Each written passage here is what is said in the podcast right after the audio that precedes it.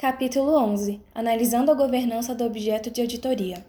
Na construção da visão geral do objeto, um outro aspecto que deve ser lembrado pela equipe de auditoria é verificar a estrutura de governança do órgão em que o objeto de auditoria está inserido.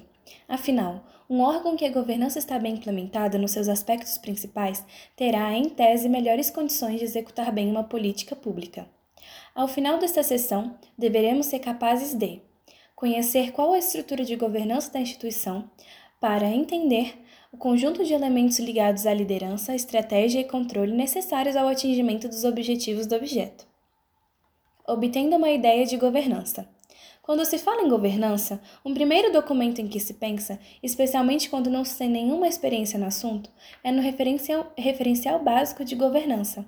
É do referencial que podemos retirar um entendimento principal do que seja a governança pública, os mecanismos de avaliação, direção e monitoramento, que movem os sistemas políticos e administrativos a agirem de forma efetiva e decisivamente para resolver problemas da sociedade. Pode-se visualizar o sistema de governança a partir da figura seguinte. A figura anterior é bem elucidativa de como um sistema de governança deve estar implantado no órgão público.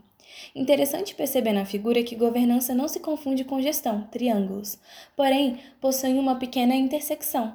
Ambos, governança e gestão, podem ser alvos das análises da equipe de auditoria oportuno trazer outra figura que expõe um pouco mais dessa diferença entre governança versus gestão.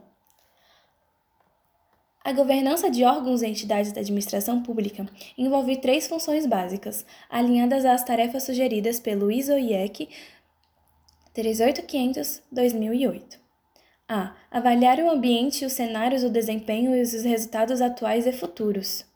B. Direcionar a, e orientar a preparação, a articulação e a coordenação de políticas e planos, alinhando as funções organizacionais às necessidades das partes interessadas, usuários dos serviços, cidadãos e sociedade em geral, e assegurando o alcance dos objetivos estabelecidos.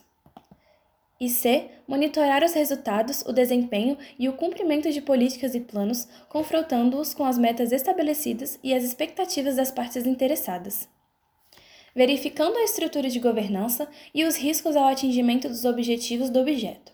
A equipe de auditoria deve produzir um documento que possibilite visualizar a estrutura de governança em que o objeto está inserido e ficar atento aos riscos e pontos críticos que podem comprometer o atingimento dos objetivos do objeto.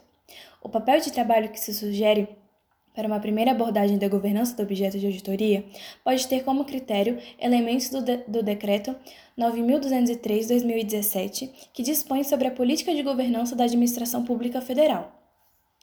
Um produto pronto para o consumo.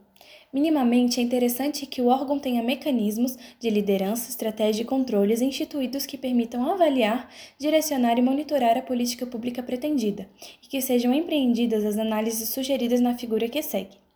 Lembrando que trata-se de sugestão que pode e deve ser aprimorada pela equipe de auditoria, seguindo a especificidade do objeto de auditoria que se investiga. Ajude a melhorar este papel de trabalho, envie sugestões de melhoria.